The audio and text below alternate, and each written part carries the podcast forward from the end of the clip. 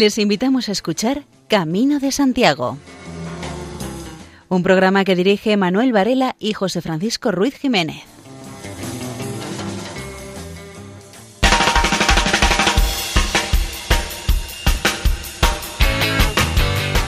Muy buenas, aquí comienza este programa de radio dedicado al mundo jacobeo, con el que ya casi estamos llegando al final de la temporada. Reciban un saludo de Luis Miguel la parte técnica, José Francisco Ruiz Jiménez en supervisión y quien les habla, Manuel Antonio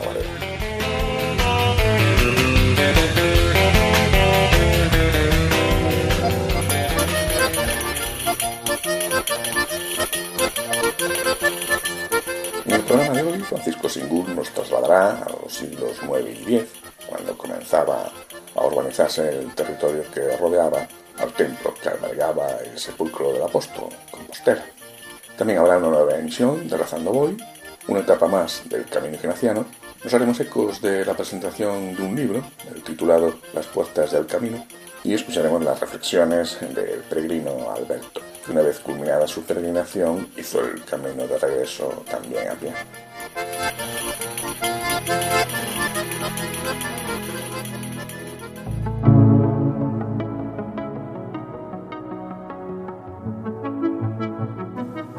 Reflexión inicial de este programa, echamos mano de un texto publicado en la revista 21RS, el que es autora Carmen Márquez y que dice así. Desde los primeros tiempos del cristianismo, el origen apostólico de una iglesia fue considerado como garantía de fidelidad al Evangelio de Jesús. Con esta conciencia, la iglesia peninsular se asentó sobre el fundamento del apóstol Santiago, que vino a convertirse en patrón de nuestra tierra al grito de Santiago y Cierra España, o bajo la invocación de Santiago Matamoros, se convirtió en baluarte de las grandes gestas de la cristiandad peninsular. Pero cuánta tristeza sentiría el apóstol, aquel que eligió asimilarse a su Señor bebiendo el cáliz del martirio, al verse convertido en patrocinador de la expulsión y el odio hacia todos quienes profesaban otros credos. Mucho han cambiado las cosas con el correr de los siglos, pero seguimos experimentando una gran dificultad en aceptar a todo aquel que se muestre diferente por su religión, cultura, color. La nueva situación que vivimos los creyentes de este siglo XXI, con un pluralismo religioso y cultural cada vez mayor, nos lo ha puesto de manifiesto. Cuando parecían ya lejanos los tiempos de las guerras de religiones y de conquistas victoriosas, vemos surgir nuevos rechazos y exclusiones que siguen pervirtiendo la imagen de Dios e imposibilitando el diálogo y el encuentro. Uno de los grandes místicos sufíes del Islam, el murciano Ibn Arabi, escribía en el ocaso de la Edad Media lo siguiente. Hubo un tiempo en que yo rechazaba a mi prójimo si su religión no era como la mía. Ahora mi corazón se ha convertido en receptáculo de todas las formas. Es pradera de gaceras y claustro de monjes, templo de ídolos y cava de peregrinos, tablas de la ley y pliegos del Corán. Porque profeso la religión del amor y voy donde quiera que vaya su cabalgadura pues el amor es mi credo y mi fe. Estas palabras del místico musulmán Ibn Arabi brotaron en una época en que la peregrinación a la tumba del apóstol se convertía en uno de los grandes legados de la cristiandad occidental. Pues bien, los cristianos de este siglo XXI estamos llamados a recuperar esta hermosa tradición del peregrinaje. Un peregrinar que nos conduzca hacia aquellos que no creen, piensan o sienten como nosotros, con la convicción de que en el encuentro mutuo podremos descubrir nuevos aspectos de la inagotable plenitud de Dios. Posiblemente entonces intuiremos la sonrisa del Hijo del CBD, orgulloso ahora sí al ver cómo su nombre es invocado como testigo de la fe que nos desvela el verdadero rostro del Dios de Jesucristo, un rostro que solo por quien ama puede ser conocido, que con su testimonio nos ayuda a comprender que más allá de conquistar o defendernos del otro, hay un camino que nos conduce a dejarnos transformar en el encuentro con Él, a descubrir a los otros como una fuente de enriquecimiento y no como una amenaza. Sospecho, termina diciendo Carmen Márquez en este texto, que el apóstol se alegraría viéndonos experimentar esa peregrinación transformadora del amor.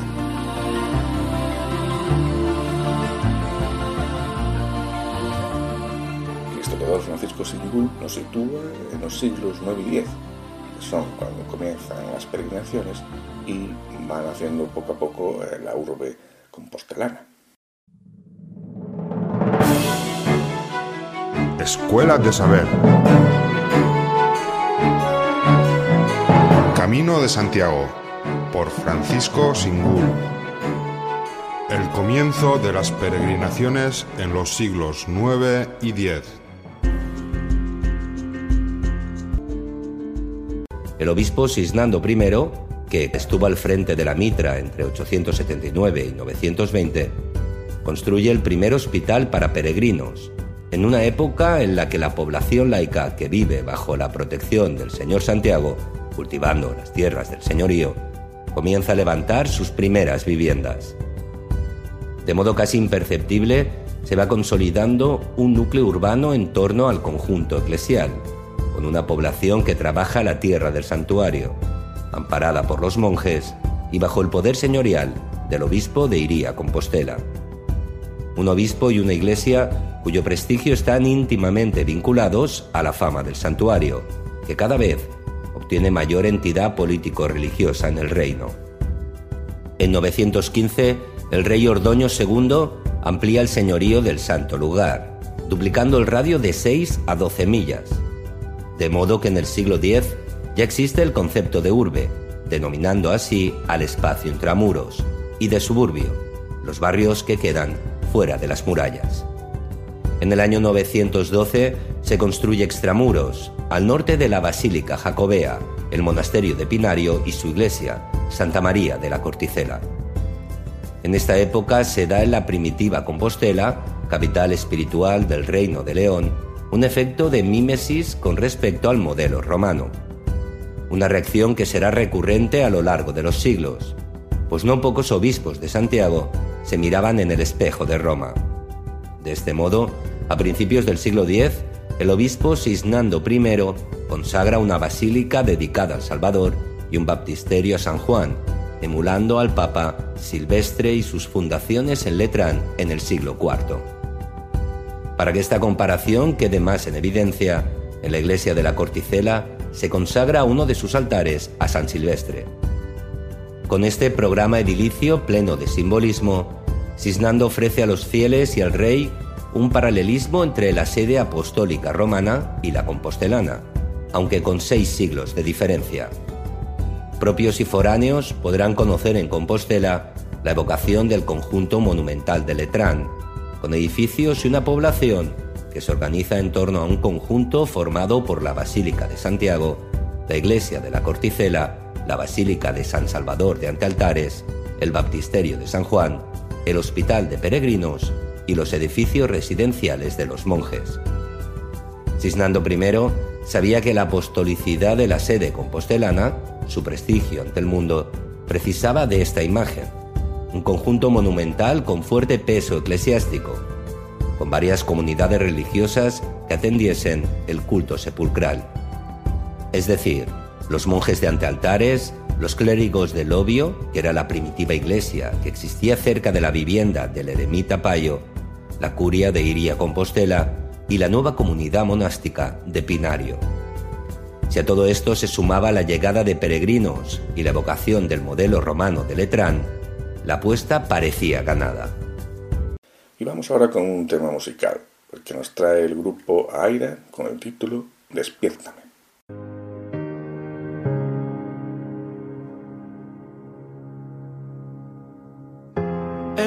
visitado mil planetas, en ninguno como este encontré. No he conocido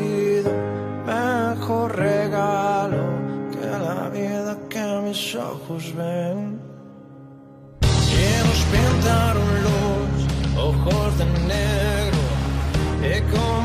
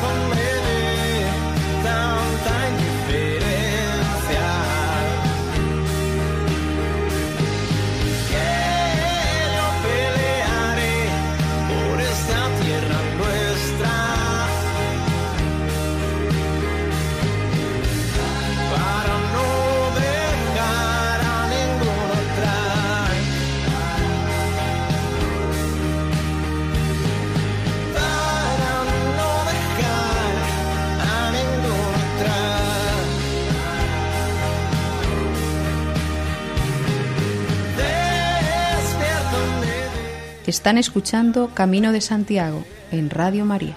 Llegamos al momento del programa en el que emitimos los audios de Rezando Gol, en esta ocasión el titulado Convertirse. Oración para el día de hoy. Cambios. Convertirse.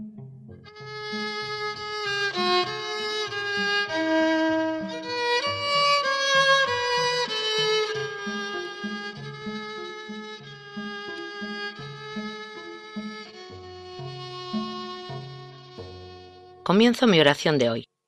Nuestra oración. Pues ahora estoy contigo, Señor, aunque no siempre me dé cuenta. Me sales al encuentro en distintos momentos del camino. En el silencio, en la conversación con otros, en las vidas que se cruzan con la mía, en la escucha de tu palabra. Me sales al encuentro y me invitas a caminar contigo. Es lo que hago ahora. Quiero seguirte, Señor, ahora y cada día. La lectura de hoy es del Evangelio de Lucas. Jesús entró en Jericó e iba atravesando la ciudad cuando un hombre llamado Zaqueo, jefe de recaudadores y muy rico, intentaba ver quién era Jesús, pero a causa del gentío no lo conseguía, porque era bajo de estatura. Se adelantó de una carrera y se subió a un sicómoro para verlo, pues iba a pasar por allí. Cuando Jesús llegó al sitio, alzó la vista y le dijo, Zaqueo, baja prisa, pues hoy tengo que hospedarme en tu casa. Bajó a toda prisa y lo recibió muy contento. Al verlo, murmuraban todos porque entraba a hospedarse en casa de un pecador. Pero Zaqueo se puso en pie y dijo al Señor, Mira, Señor, la mitad de mis bienes se la doy a los pobres, y a quien haya defraudado le restituyo cuatro veces más. Jesús le dijo, Hoy ha llegado la salvación a esta casa, pues también él es hijo de Abraham, porque este hombre vino a buscar y salvar lo perdido. Despiértame, Señor, cada mañana para que aprenda de nuevo a amanecer.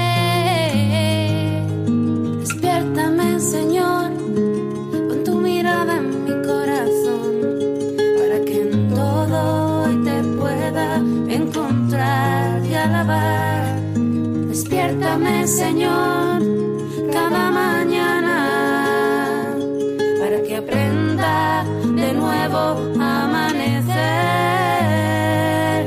Despiértame, Señor, pon tu mirada en mi corazón para que en todo hoy te pueda encontrar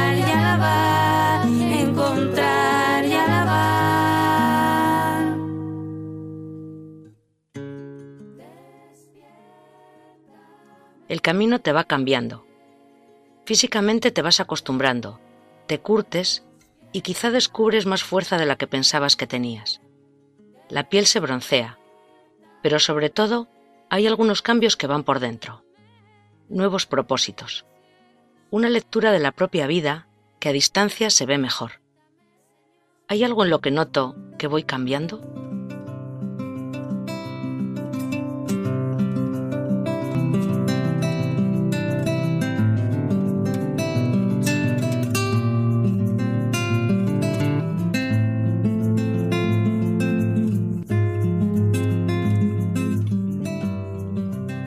Piensa en los cambios que ha habido en tu vida en los últimos años.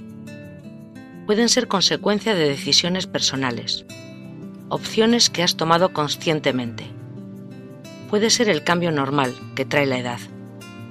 Pueden ser cambios a mejor o también a peor, de dinámicas en las que has ido cayendo que ahora resultan inconvenientes.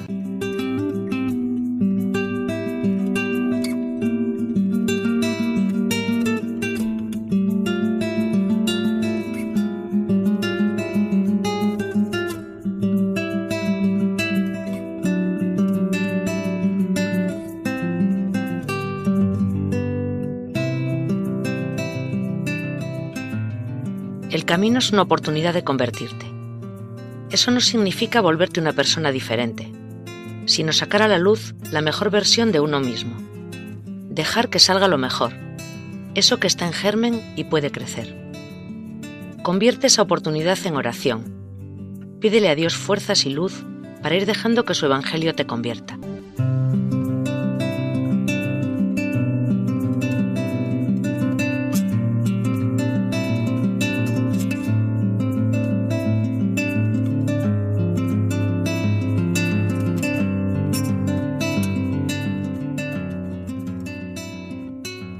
Sigue curvado sobre mí, Señor, remodelándome, aunque yo me resista.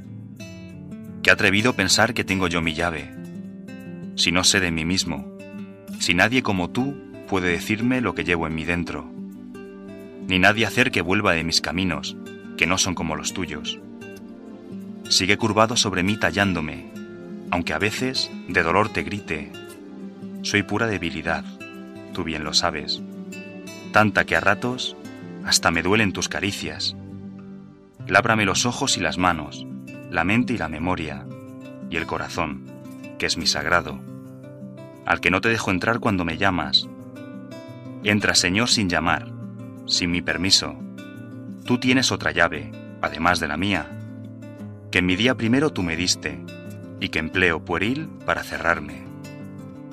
Que sienta sobre mí tu conversión, y se encienda la mía del fuego de la tuya, que arde siempre allá en mí dentro, y empiece a ser hermano, a ser humano, a ser persona.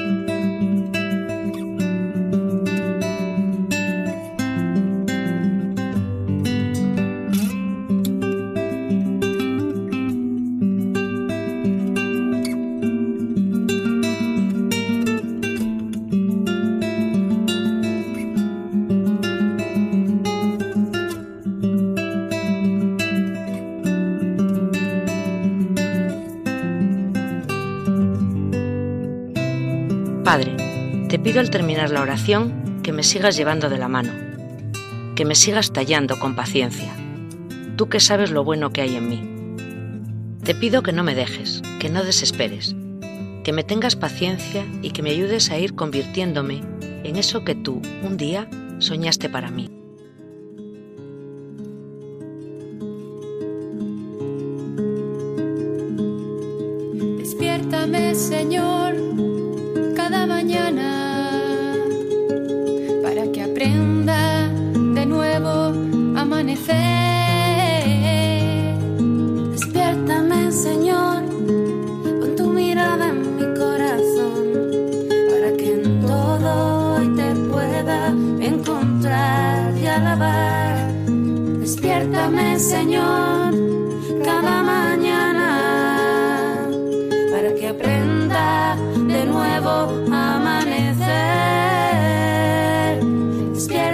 Señor, pon tu mirada en mi corazón, para que en todo hoy te pueda encontrar y. Padre nuestro que estás en el cielo, santificado sea tu nombre.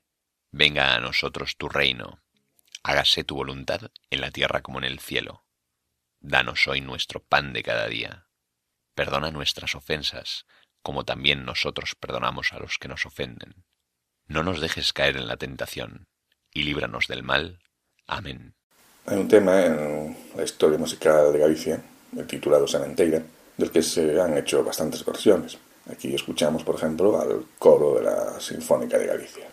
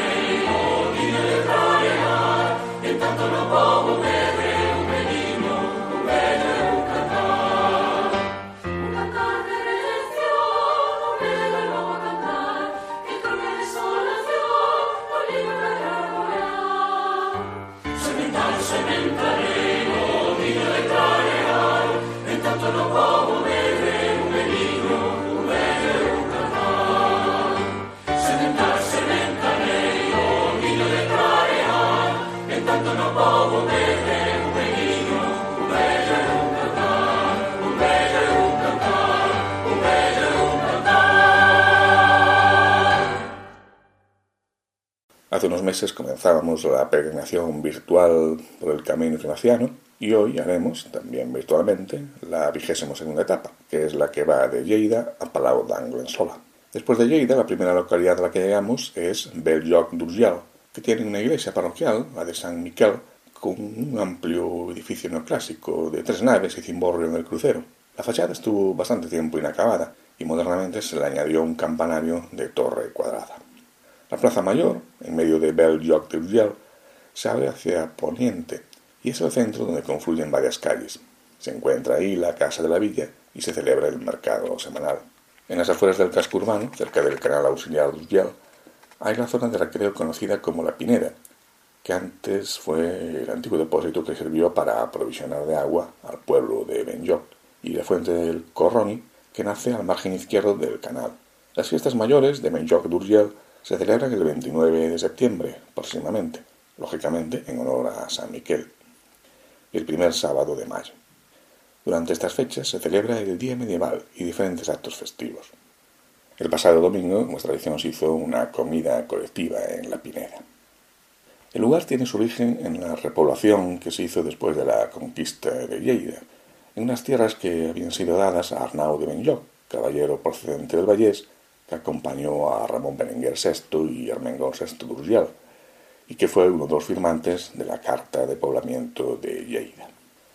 El final de la etapa 22 de este camino ignaciano es Palau d'Anglesola, que tiene unos 2.000 habitantes y su origen está en un palacio árabe que pasó a manos cristianas en el año 1085.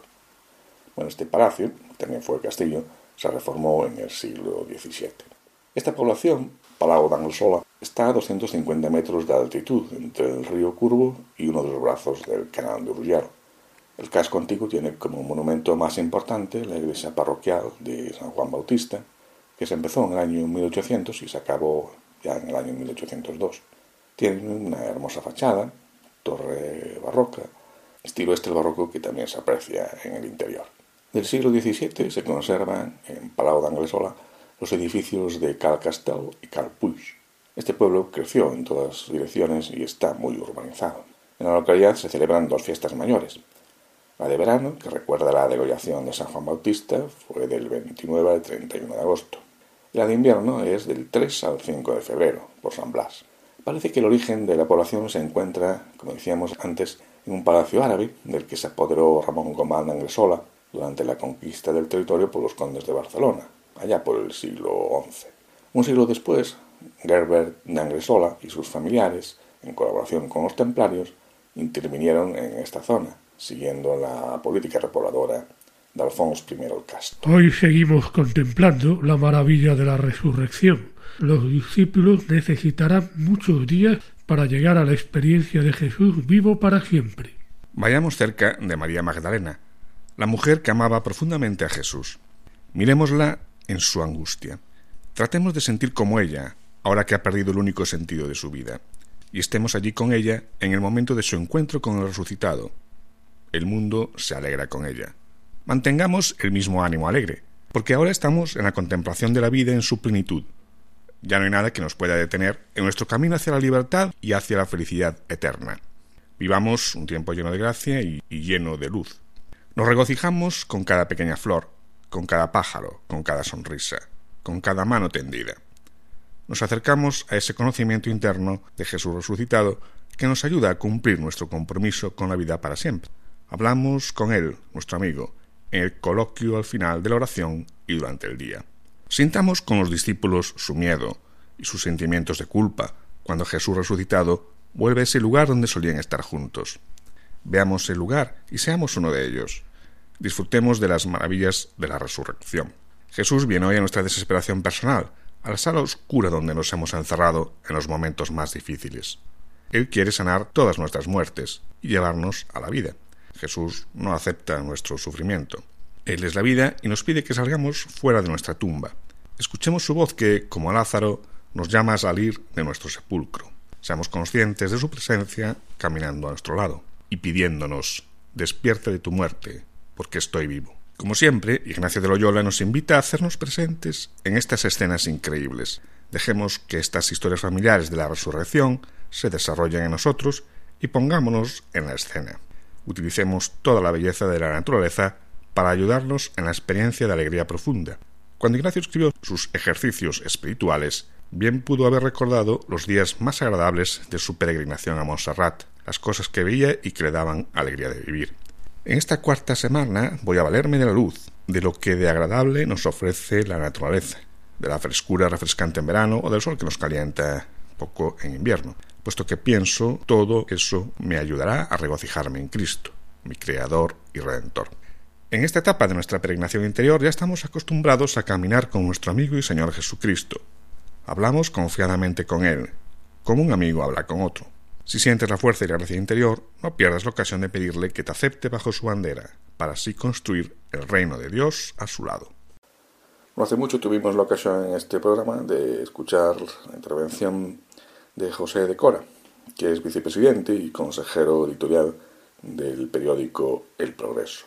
En la anterior ocasión fue con motivo de la presentación de un libro de temática jacobea y hoy pues el motivo viene a ser el mismo, puesto que la semana pasada se hizo la presentación de otro libro titulado Las puertas del camino y en ese acto de presentación José de Cora pues, habló de la simbología de la puerta.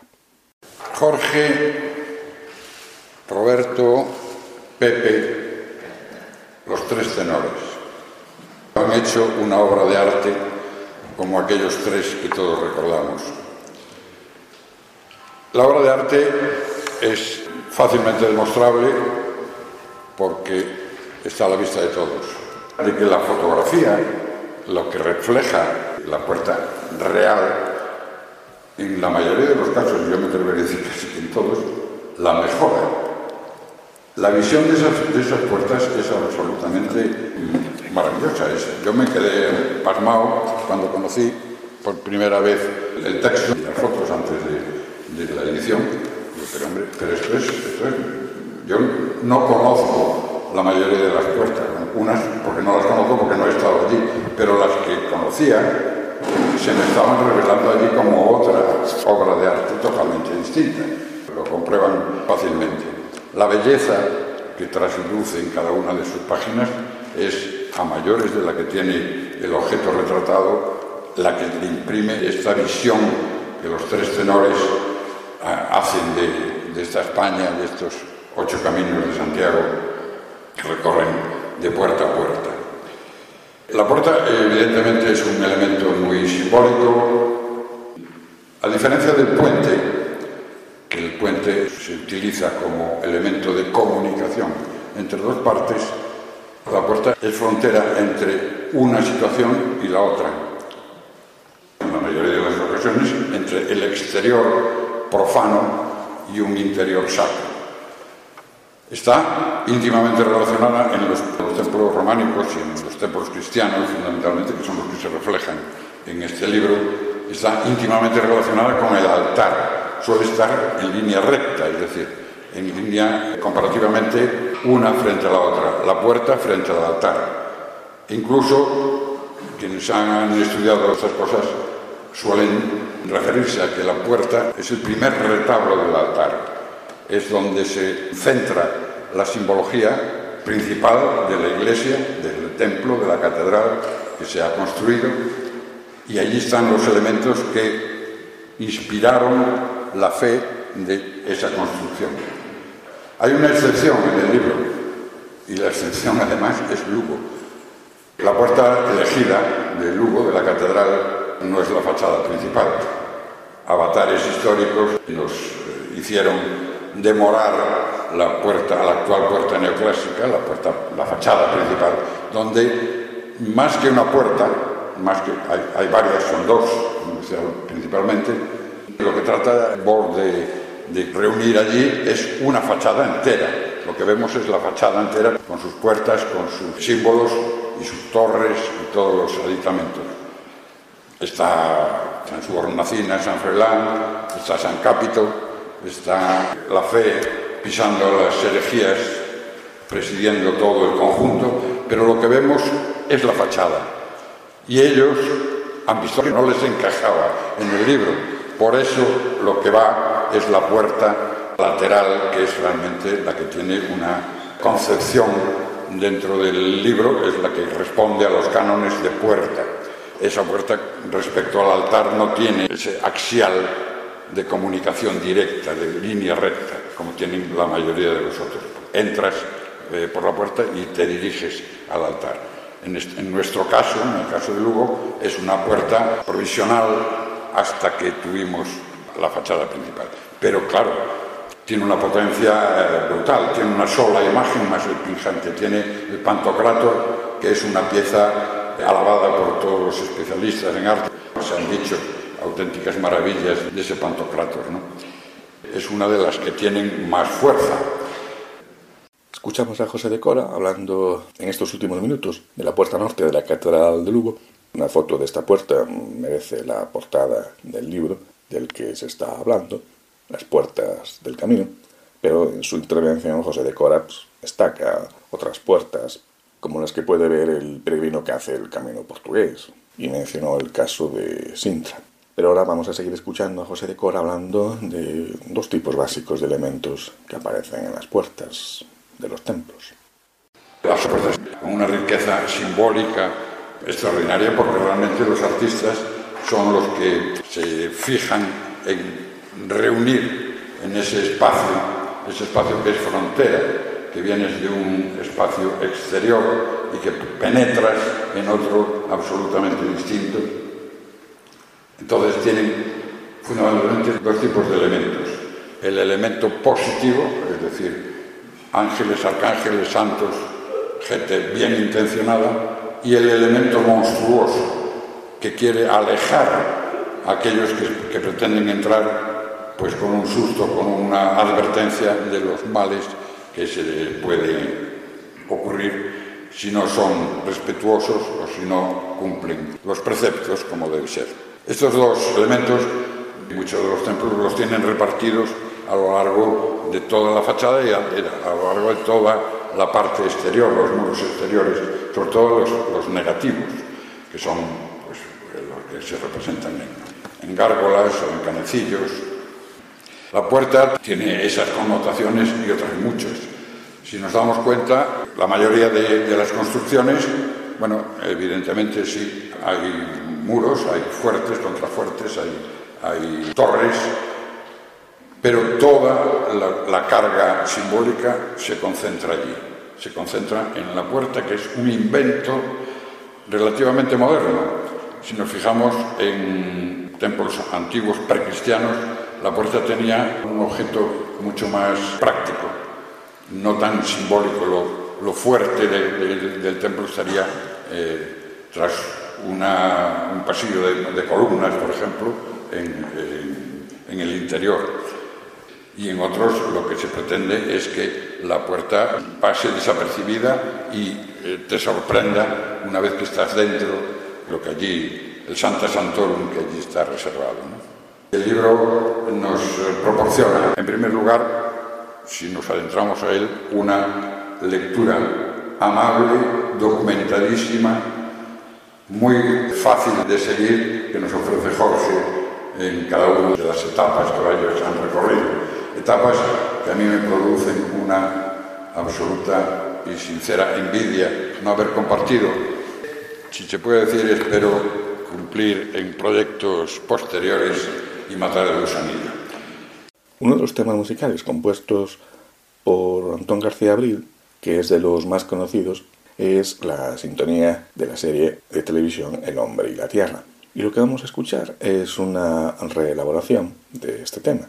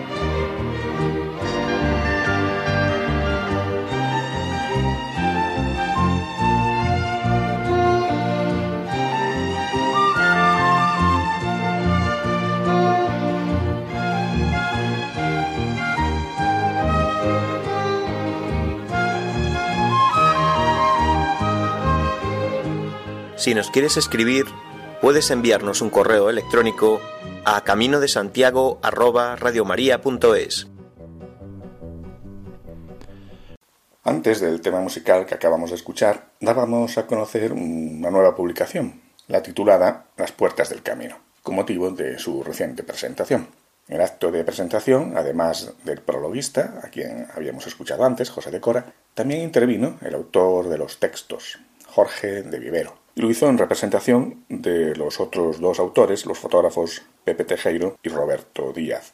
Jorge de Vivero empezó leyendo el propio texto que aparece en el libro como presentación. Este libro es un capricho de los autores, un capricho que se permitieron y disfrutaron y que esperan que sea disfrutado de igual manera por todo el que lo paladee. Porque es un libro pensado para eso, para degustar pausadamente, parándose en esta o aquella página, en una foto o en un párrafo que hayan llamado nuestra atención.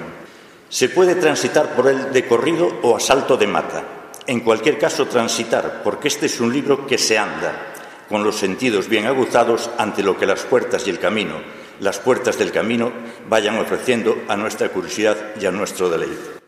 Efectivamente, se puede leer a salto de mata, lo cual yo siempre lo agradezco en los libros, porque soy muy inquieto y entonces pues me canso de leer una cosa y salto otra, y como aquí cada puerta. Antes de la siguiente y después de la anterior, pero es independiente, tú lees una u otra, la que te apetece, la que conoces, la que no conoces, y, lo dejas hasta, hasta el año que viene.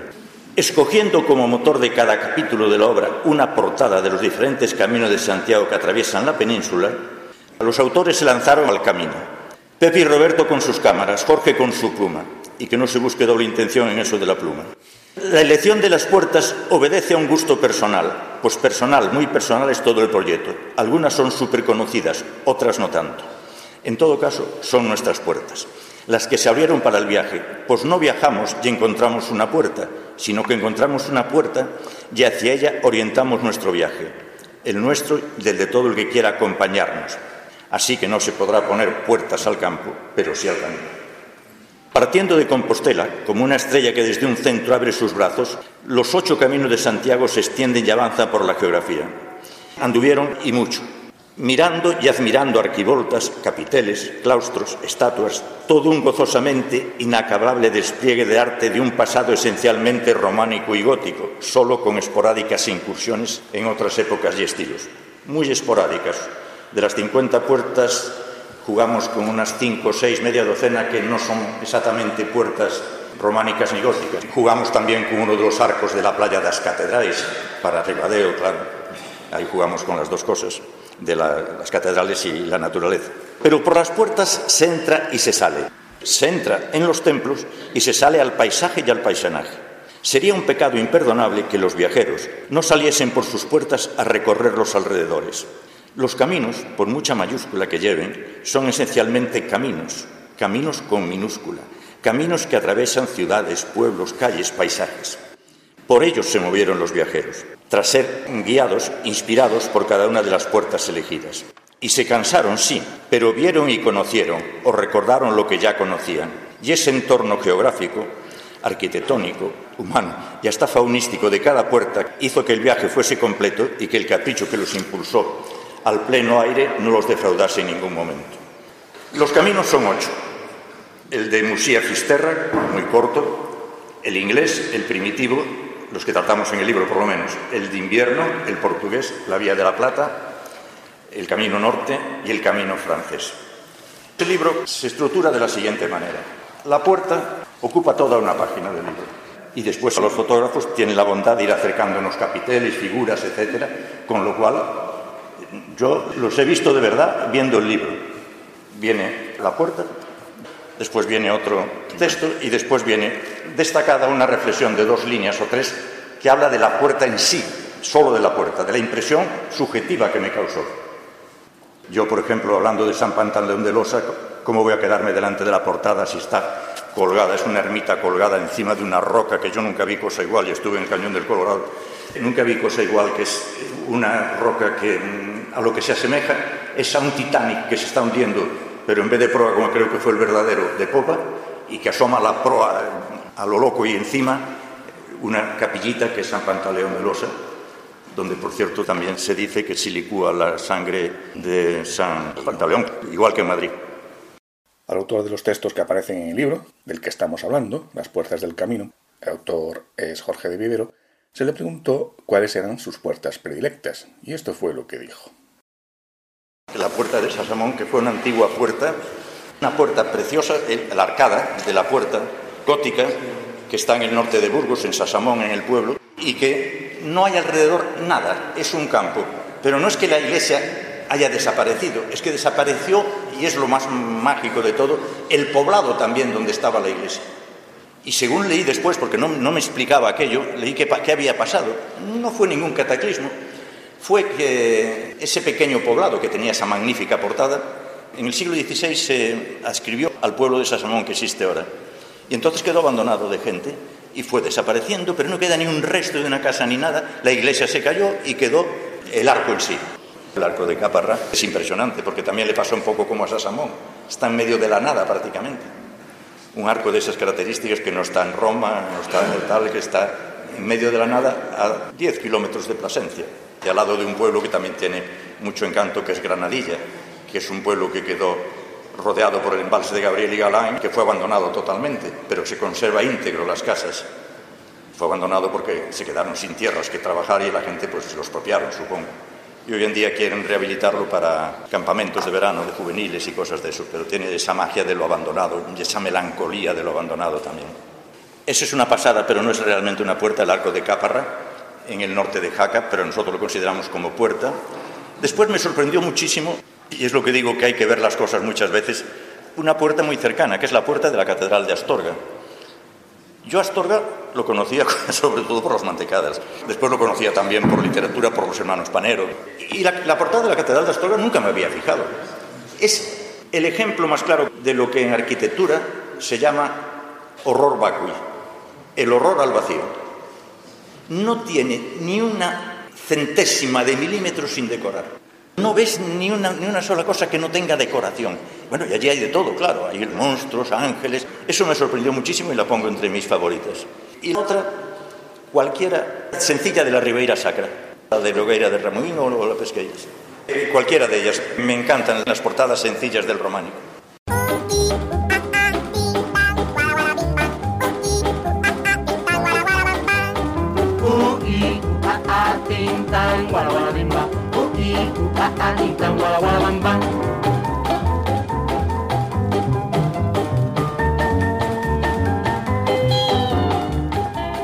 Y antes de concluir el programa, vamos con unas reflexiones de un peregrino de nombre Alberto que fue entrevistado por Álvaro González Cervera, que después de completar su peregrinación a pie, decidió hacer el camino de regreso también a pie.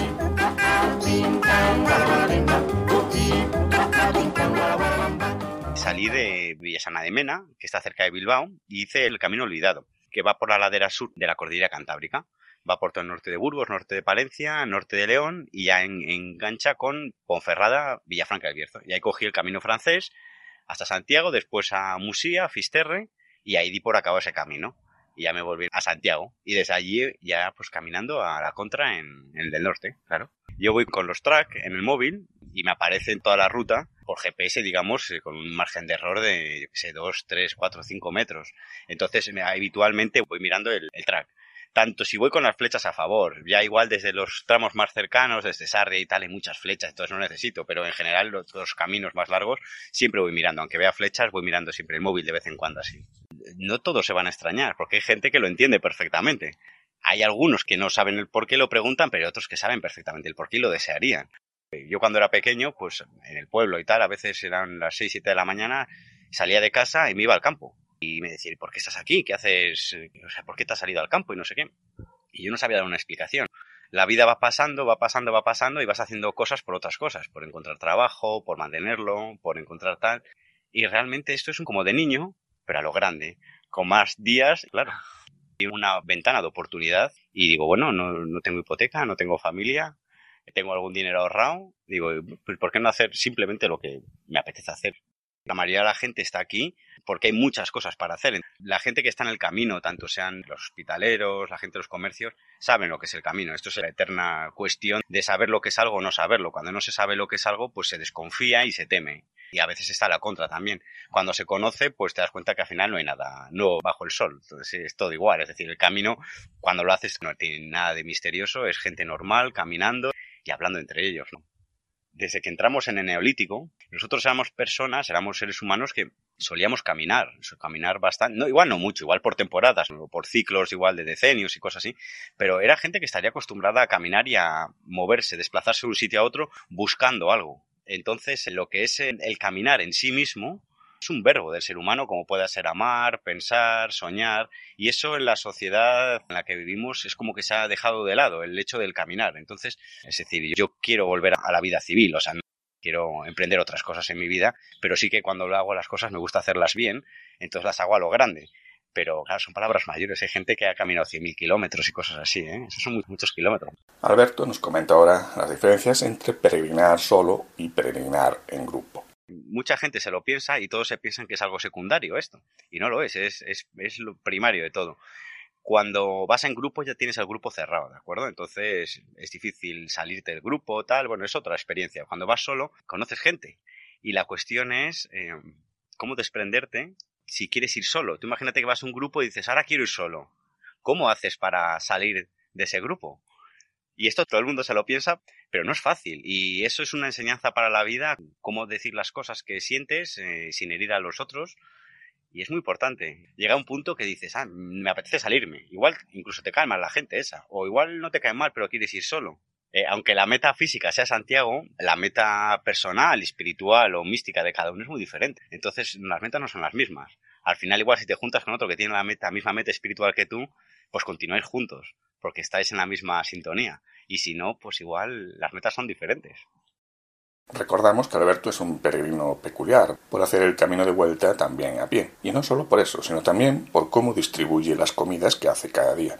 Yo me he dado cuenta, por ejemplo, que se necesita comer muy poco, mucho menos de lo que, de lo que al principio pensaba. Se necesita hidratarse mucho, eso sí, eh, pero comer no tanto. De hecho, yo creo que es, eh, es, perjudicial comer demasiado, por lo menos hasta que no llegues al destino, ¿de acuerdo? Entonces, eh, me he dado cuenta que no lo necesito, por ejemplo, que no necesito tanto, entonces me suelo hacer las etapas de 25 kilómetros, así que yo no, no, me, no me exagero, pues sin comer, sin comer nada, básicamente, bebiendo agua y desayunar, desayuno un poco, y eso sí, cuando llego, ¿Qué es lo que mi cuerpo me está pidiendo? Pues, por ejemplo, hoy me he hecho una sopa, que de hecho la voy a patentar ya. Aprovecho este momento para... es, una, es una tontería, pero eh, yo lo llamo la sopa del peregrino, porque está hecho de, elementos muy, muy esenciales que se pueden encontrar en cualquier sitio y es de lo más nutritivo que hay. Al fin y al cabo es patata, ajo, cebolla, zanahoria, pimiento, chorizo, sal. ¿Ves? Son todos elementos esenciales y no puede haber nada más nutritivo que eso bueno, se puede poner un poco pescado así, pero es, muy sencillo. Entonces hay que, hay que alimentarse muy bien. O sea, si andas mucho, hay que comer muy bien. Pero muy bien no significa comer mucho. Significa eh, nutricionalmente hacer lo correcto. Y hasta aquí el programa de hoy. Nos despedimos hasta la próxima ocasión, esperando que toda la audiencia tenga un buen peregrinar por la vida y si deciden emprender la peregrinación a Santiago, buen camino.